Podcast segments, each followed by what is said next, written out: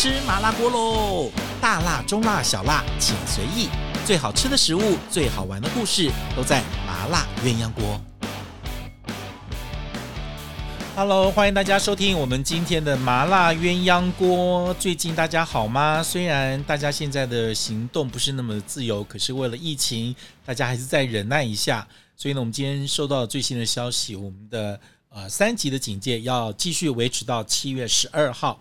那么，虽然这个数字有稍微趋缓一点点，但其实大家还是要多方的警戒，尤其是我们在陆续等待疫苗来到台湾的这个过程当中，还有很多人没有办法打疫苗，然后普及率还要慢慢提升，所以呢，我们要稍微忍耐一下，所以大家还是要乖乖的在家里面，非必要的采买跟非必要的一些聚会跟这个呃出门都尽量减少。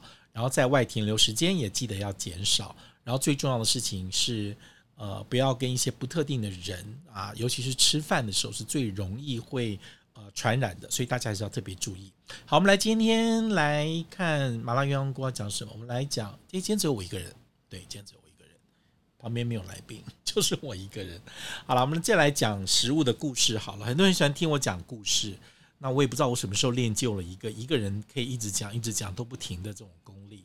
可能以前做记者，你知道那 camera 的那个那个摄影机在你前面，然后摄影师跟你说来开始讲话，看那个灯灯一亮表示在拍我了，就是那个袋子在转了，在录了，然后我就开始说，然后摄影师你必须要说，你必须要录练习到一个那个灯没有亮没有暗的时候，你是不能够停的，连转身什么什么都要注意到，因为你随时都在被录。所以呢，我们就习惯看灯，灯没有亮的时候，没有暗的时候是不会停止说话的，好，就一直说，一直说下去。但我还蛮可以自言自语的，所以这这算特异功能吗？那天我在跟我们团长说，哎，你们在家追剧看戏的时候，会不会自己跟剧中的情节在对话，然后下评论？他们都一直笑，都说你可以自己一个人对对着电视机，然后。在做菜的时候也会自己在那边自言自语，不知道这是我的习惯吧？所以呢，好像一个人在一起时候不会，一个人的时候不会无聊。好，我们今天来讲什么题目呢？我们今天我定了一个可爱的题目，叫做“反败为胜的食物”。然后有些食物呢，现在好像看起来都是很珍贵的，呃，这个高档的，但其实他们曾经有一段坎坷的历史。之前我的节目好像稍微有提到过一点点，但其实没有。讲的那么的完整，那我今天要讲两个反败为胜的例子，一个是龙虾，一个是尾鱼。那么这个现在大家都认为是一些高档的食材，但他们曾经有一些卑微的身世，出身很低微，但是也经过了一些历史跟环境的变化，他们就变得现在算是大家很爱的一个食物。但过去并不是这样。好，我们先来讲龙虾好了啊。那么龙虾其实，在早期，尤其是在十九世纪的时候，其实都被认为是一个呃低劣的食物。注意哦，低劣的食物还不是好不好吃哦，就是它跟社会阶级会画上等号。因为当时你知道，在美国还没有独立的时候，第一批的欧洲人是到了北美这个地方来的时候，算是这个英国的殖民地嘛。那么他们曾经就注意到，在美洲的东岸有非常多呃量很多的这个这个呃龙虾。好，那其实那时候的龙虾应该就是我们现在讲的 lobster。那我曾经有讲过说，lobster 它在呃拉丁文的原文里面，其实的意义，它的字头还是字尾。跟蜘蛛很像，就是它被认为是一个可怕的生物。就是海里面怎么有这么可怕生物？然后你会发现，早期好莱坞的那种怪物片里面，常常会出现一个章鱼，一个是龙虾，都觉得是一个可怕的东西。所以呢，据说当时的记录，十九世纪最早他们踏入到这个美国美洲东岸的时候，尤其是在马萨诸塞州这附近，发现，在海里面哦。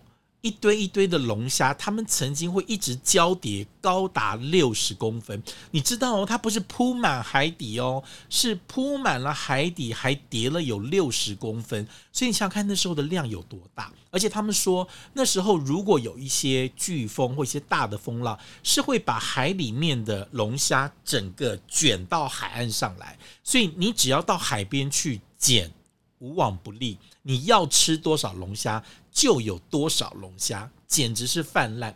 当时有人用海中的蟑螂来形容这个外形可怕的龙虾啊。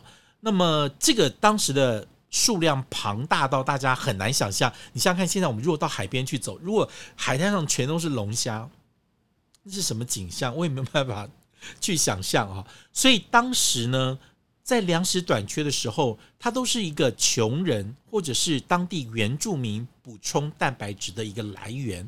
所以呢，呃，这个有钱人是不吃这个的。我记得那个时候，主要的龙虾在。北美洲这个地方，它是供应给殖民地区的这个地方的罪犯，还有一些工厂里面的学徒，甚至是奴隶的食物，因为量很多。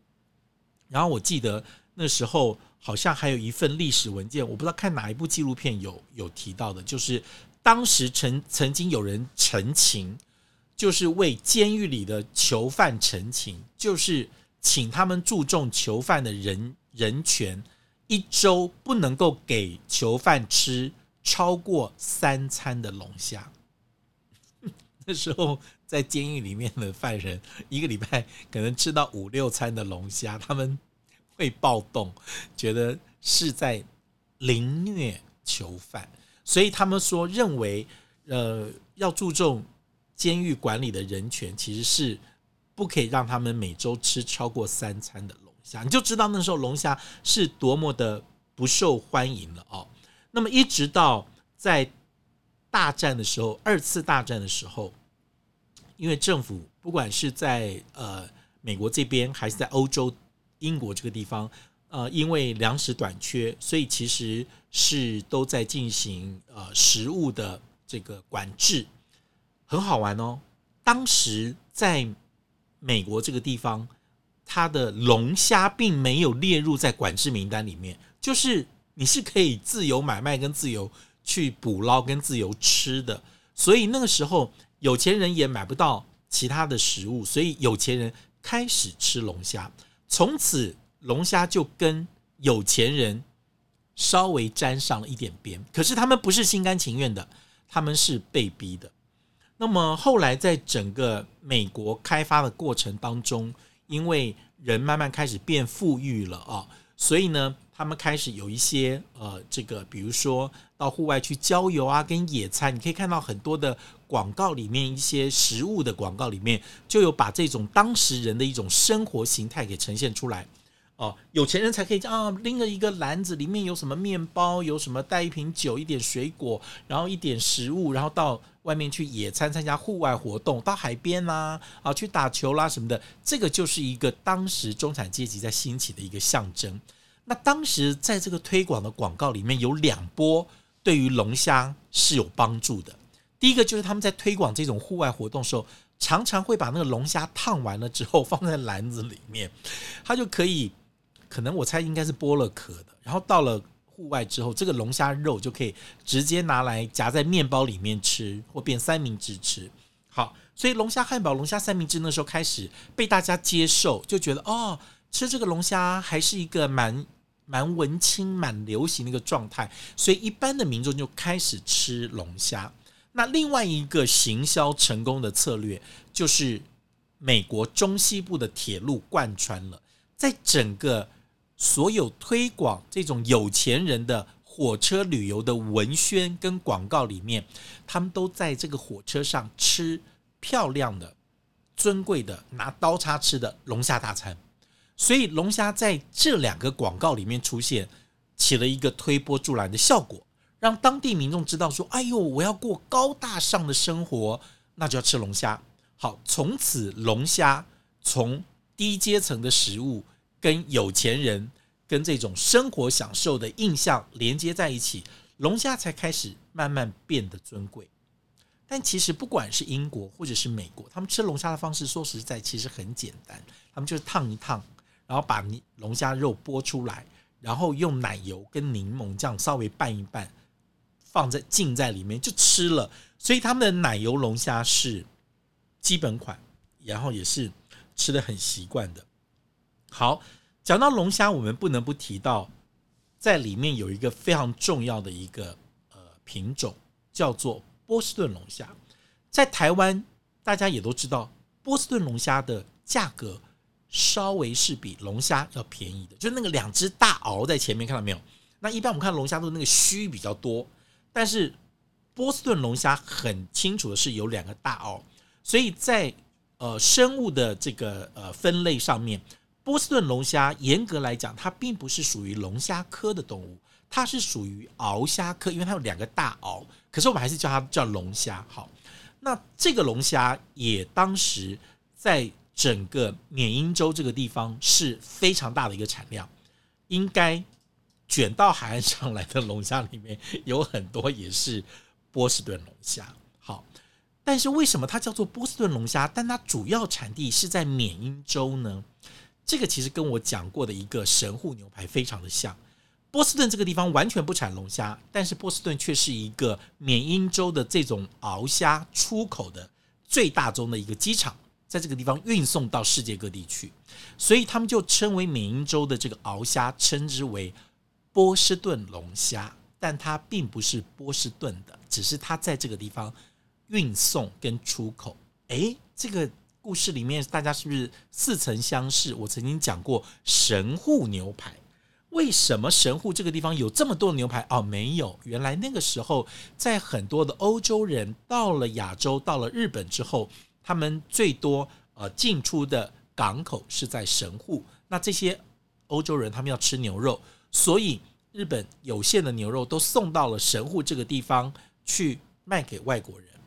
所以呢，呃，以后神户这边又是出口当地和牛的一个重镇，所以大家都觉得神户牛排很有名。但其实神户只是集散地跟买卖的地方，它并不是产地。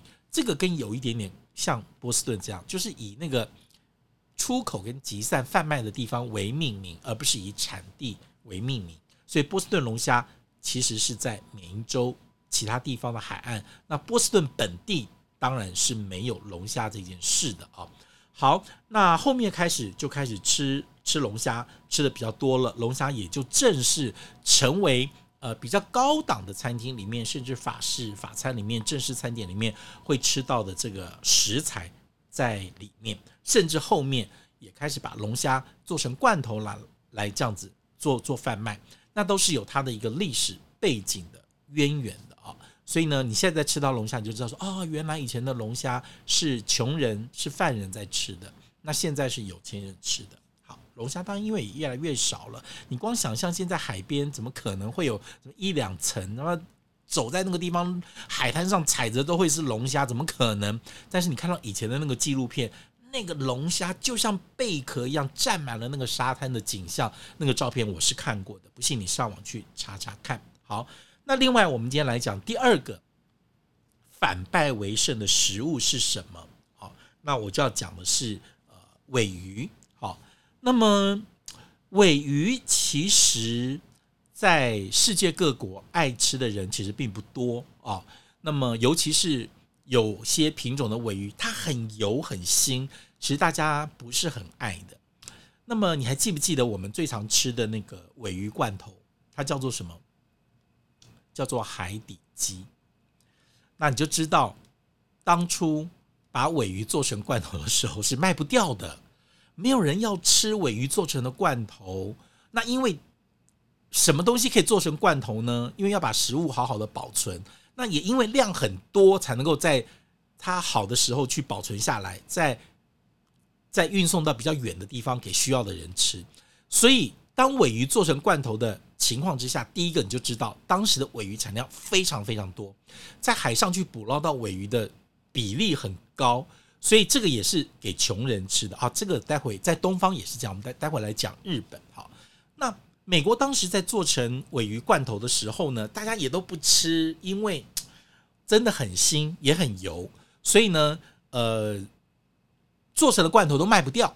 而且你知道那个罐头上面有那个尾鱼的眼睛盯着你看的时候，你知道外国人都吃鱼排，他没有办法像像我们中国人、像台湾人这样吃那个有有有眼睛、有头、有鳍、有尾巴的整条的鱼，他们没有办法。所以当初尾鱼在做成罐头的时候一直卖不好，没有人要买，因为那个那个鱼的整只鱼的形状在罐头上的时候，他们就觉得是一个可怕的象征，更把它的廉价给给展现出来了。后来他们就把这个罐头重新打掉重练，不是重新做口味啊，口味就有做。第一个，他们原来都是用尾鱼的油，所以那很腥。打开罐头之后，你光想象那个尾鱼的油有多腥，所以一般人觉得难以入口。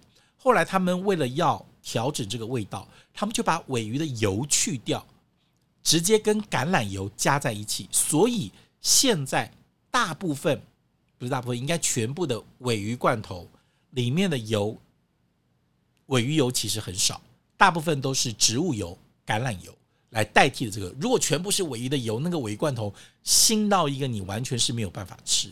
好，这是第一个，在口味上让这个鱼可以被接受，他把尾鱼油去掉，只保只替换成橄榄油，这是让尾鱼大家接受第一个原因。第二个原因还是跟行销有关，他们在包装上跟命名上正式把尾鱼罐头取了一个名字，叫做海底鸡。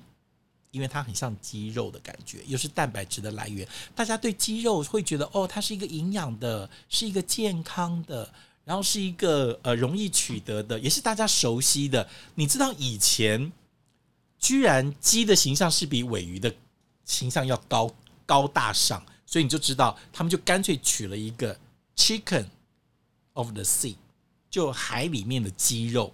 所以呢，你去看后面的海底鸡。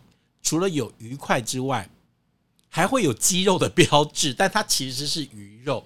所以呢，后面你现在看到，包括台湾所有的鮪鱼罐头也都命名为海底鸡。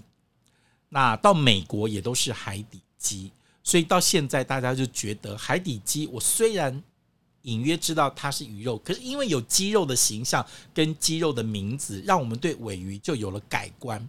所以你看，尾鱼也是经过了一两次的灰姑娘，就是丑小鸭变天鹅的这过程，大家才开始去接受了尾鱼的罐头。好，那早期的尾鱼到底有多少呢？我跟你讲哦，我们来看看日本的资料啊。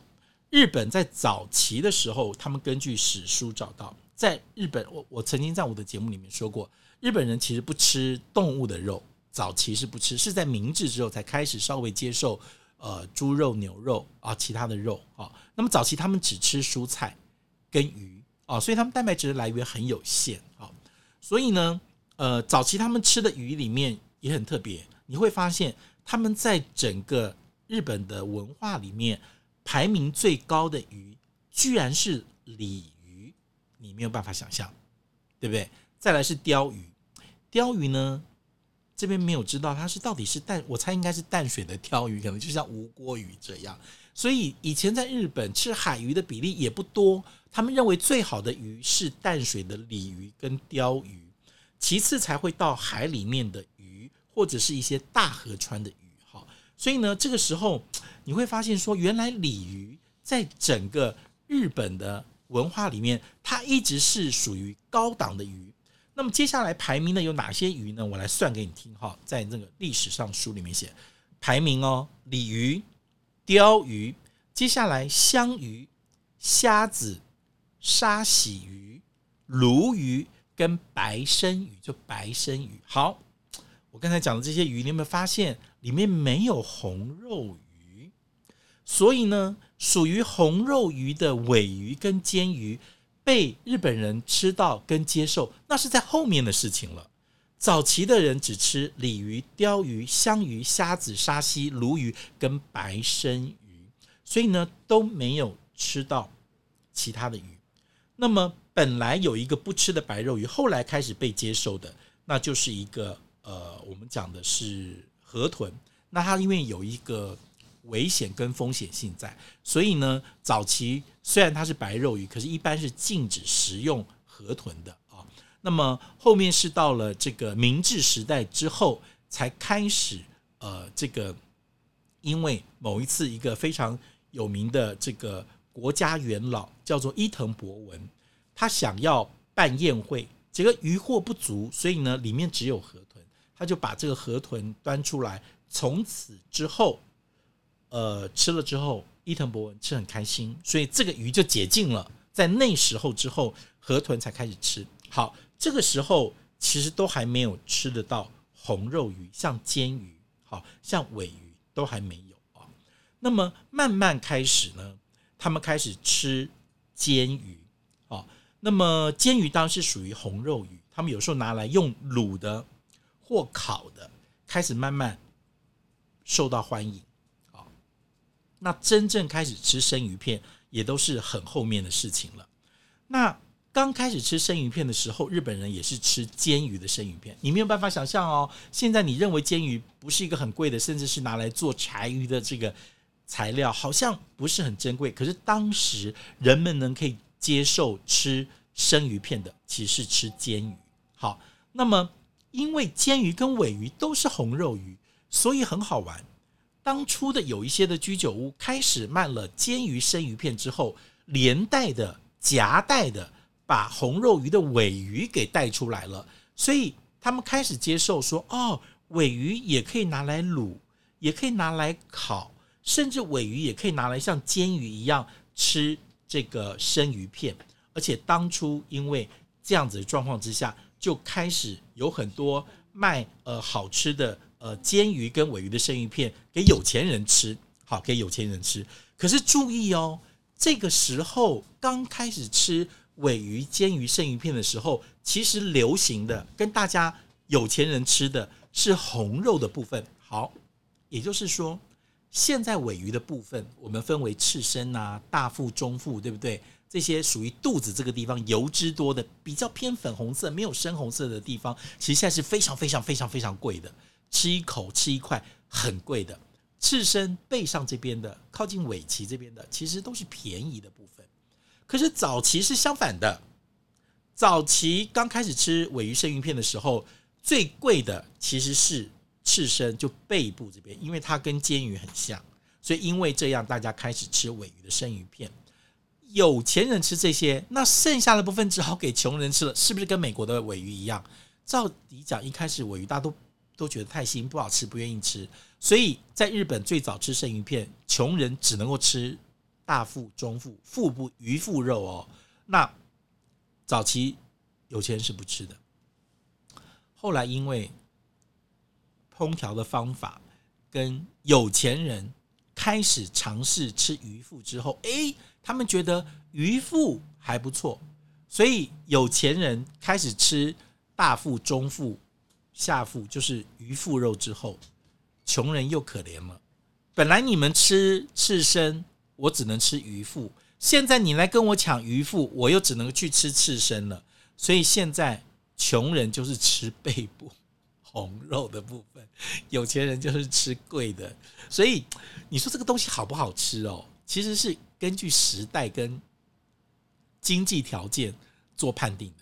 当有钱人说它好吃的时候，穷人就吃另外一边的。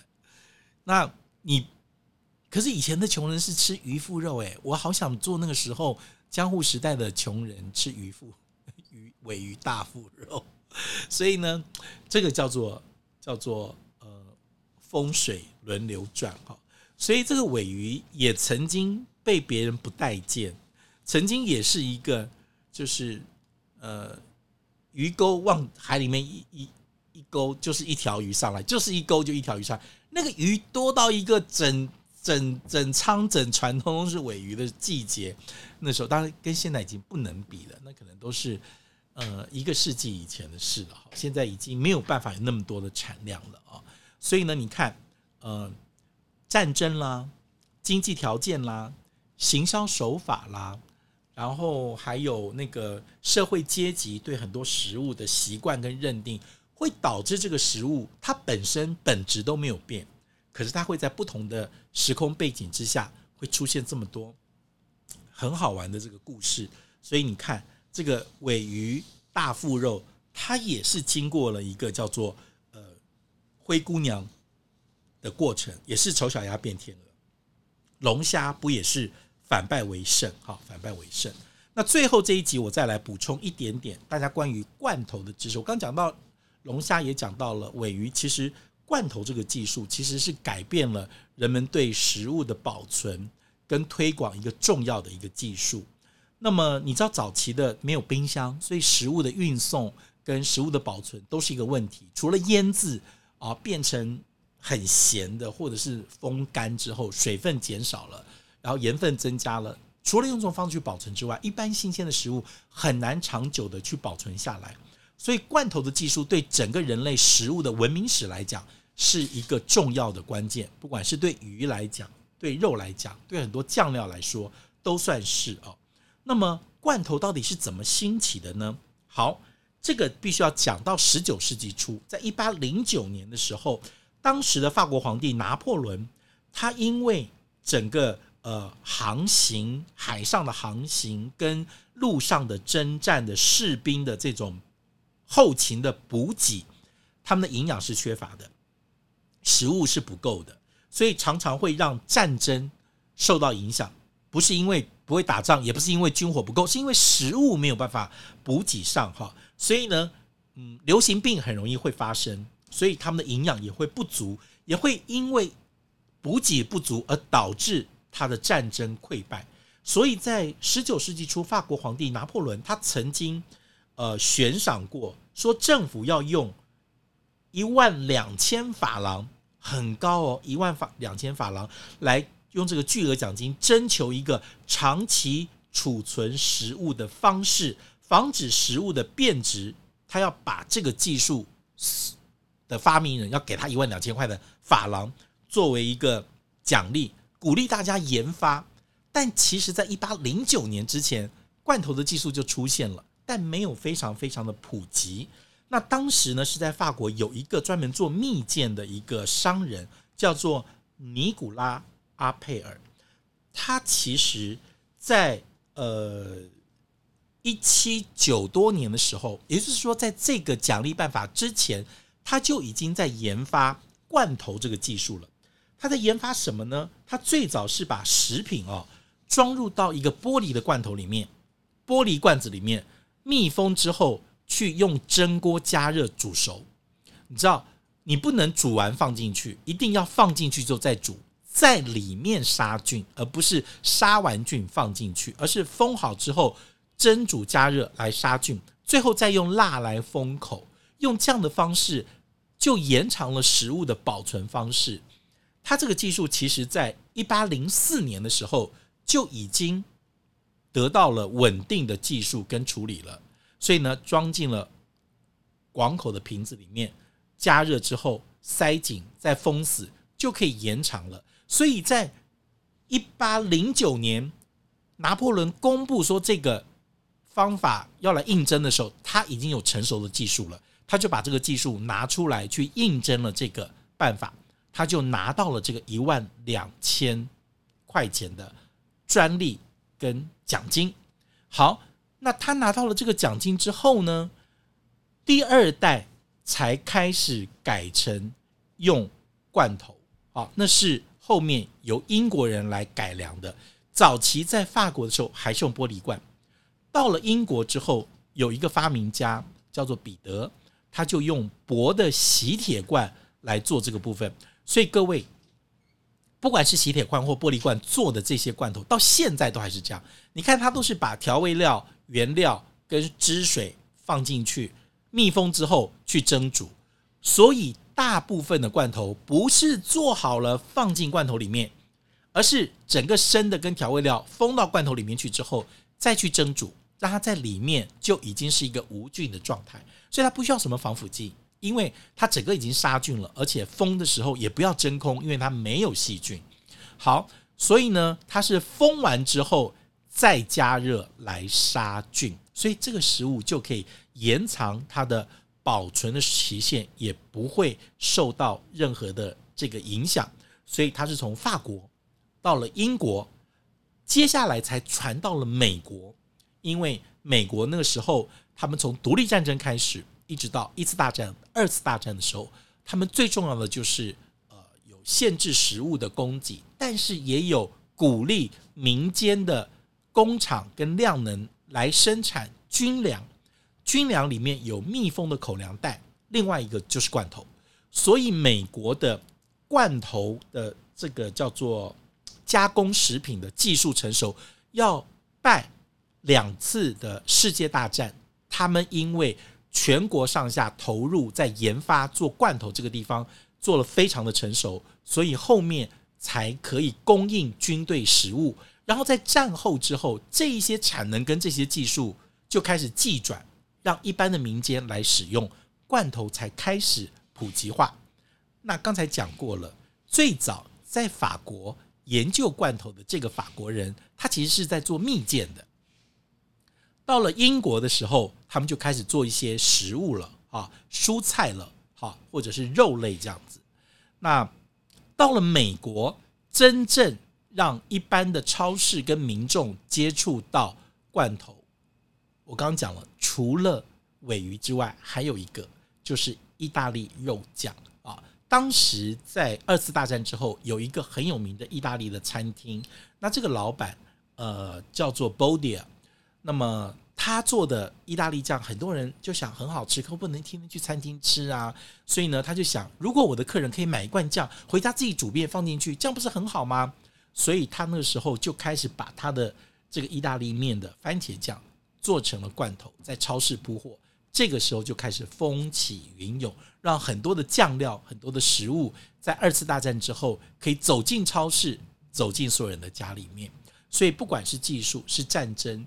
还是人类的需要，还是人类经济的条件，都改变了食物它原来的样貌，也改变了它原来我们的既定印象。所以从现在角度回头来看，当时的罐头出现，可能是一个非常了不起的技术，让人惊人的一个技术。